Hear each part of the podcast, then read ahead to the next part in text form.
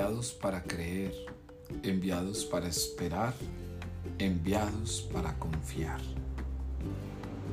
A veces nos cuesta mucho creer, muchas veces nos cuesta esperar e innumerables veces nos cuesta confiar. No seamos de aquellos que buscamos a Jesús solo para que sacie nuestra sed, nuestra hambre o nuestras múltiples necesidades. Seamos de aquellos que somos capaces de creer, esperar y confiar, inclusive en los momentos donde sentimos, donde pareciese que Él no hace nada por nosotros. Él siempre actúa, a veces con más fuerza y de formas visibles, a veces desde la serenidad y la invisibilidad.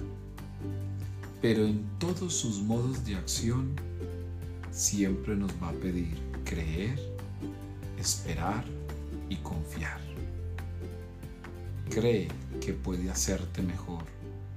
Espera que va a ser siempre de ti la persona más amada y confía para que obre desde y para ti en los demás.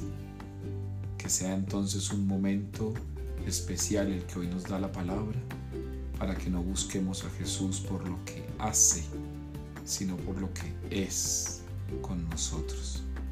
Porque Él siempre creerá, esperará y confiará. No olvides, levántate a hacer lo mismo.